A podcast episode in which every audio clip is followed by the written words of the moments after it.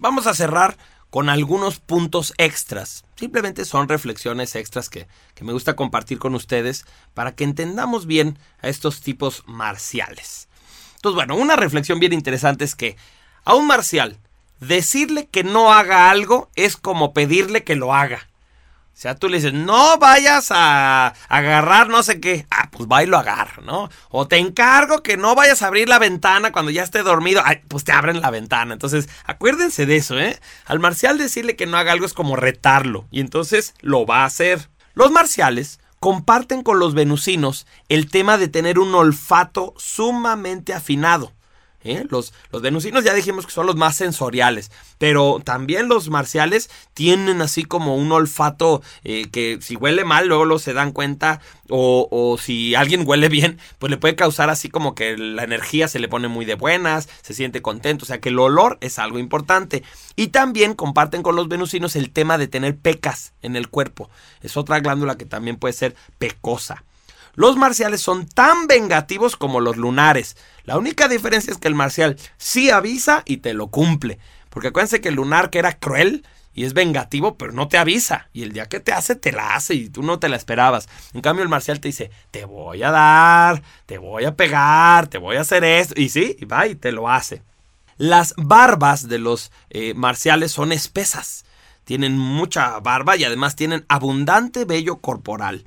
Muchas veces los reconoces porque son el tipo con más cicatrices. Como seguro han hecho muchas cosas en su vida extrañas, se han subido árboles, se han saltado bardas, eh, no sé, se han metido a un incendio a lo mejor. Pues entonces son los que tienen más cicatrices en el cuerpo.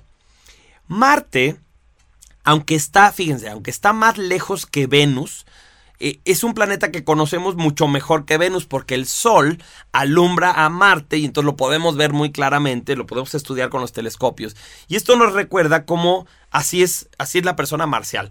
Es directa, tú la ves y sabes cómo es. Pues así es Marte, también es un planeta que lo podemos ver. Además, Marte es el planeta que tiene mayor actividad volcánica. De hecho, se dice que el, el volcán más grande que conocemos en el universo conocido por los seres humanos está en el planeta Marte, es un gran volcán.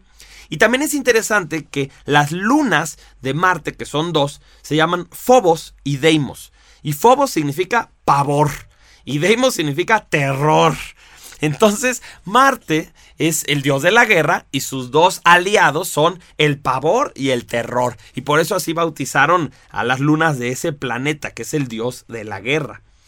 Las glándulas suprarrenales, como ya dijimos, pues producen esteroides, adrenalina, noradrenalina, que son precisamente las hormonas responsables de la velocidad, de la respuesta instintiva de atacar y huir. Los marciales son los más racistas, clasistas, elitistas y fijados en los defectos y características que distinguen a alguien. Por eso hace rato les decía que son los que ponen los apodos así más groseros, más directos.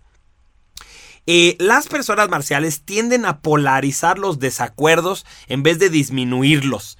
O sea que si hay un desacuerdo, en vez de que el marcial llegue y tranquilice las cosas, al contrario, tiende como a echarle leña al fuego para que se ponga más, más fuerte la discusión. Los marciales, cuando son niños, responden muy bien a la psicología inversa. Sí, acuérdense lo que ya les había dicho. Son salvajes, son niños muy instintivos. Es muy probable que les cueste mucho trabajo decir gracias y por favor. Es algo que les tenemos que inculcar, pero también un poco decir ya sé que es un niño marcial y así son los marciales y no dicen con tanta delicadeza las cosas. Pero lo que sí es que si queremos lograr algo con ellos, pues tenemos que decirles la verdad y a la vez utilizar psicología inversa. El tema de que a que no, por ejemplo, tú le dices ya vete a dormir y el niño marcial dice no no me quiero dormir. Entonces no le debes de decir así, le dices, a ver quién se duerme más rápido. Y entonces sale corriendo el niño marcial y se acuesta y se tira a dormir. Entonces piénsenlo así, siempre tienen que pensar en psicología inversa. ¿Cómo le convierto a este niño marcial en un reto? Lo que le estoy diciendo en vez de que lo vea pues como una instrucción. Bueno, pues así son las personas marciales o suprarrenales. Recuerda que este es el momento en que debes de escribir tus reflexiones ahí en tu, en tu cuadernillo o más tarde cuando tengas tiempo. Y lo que sí es muy importante, localiza personas que tú creas que son de este endotipo.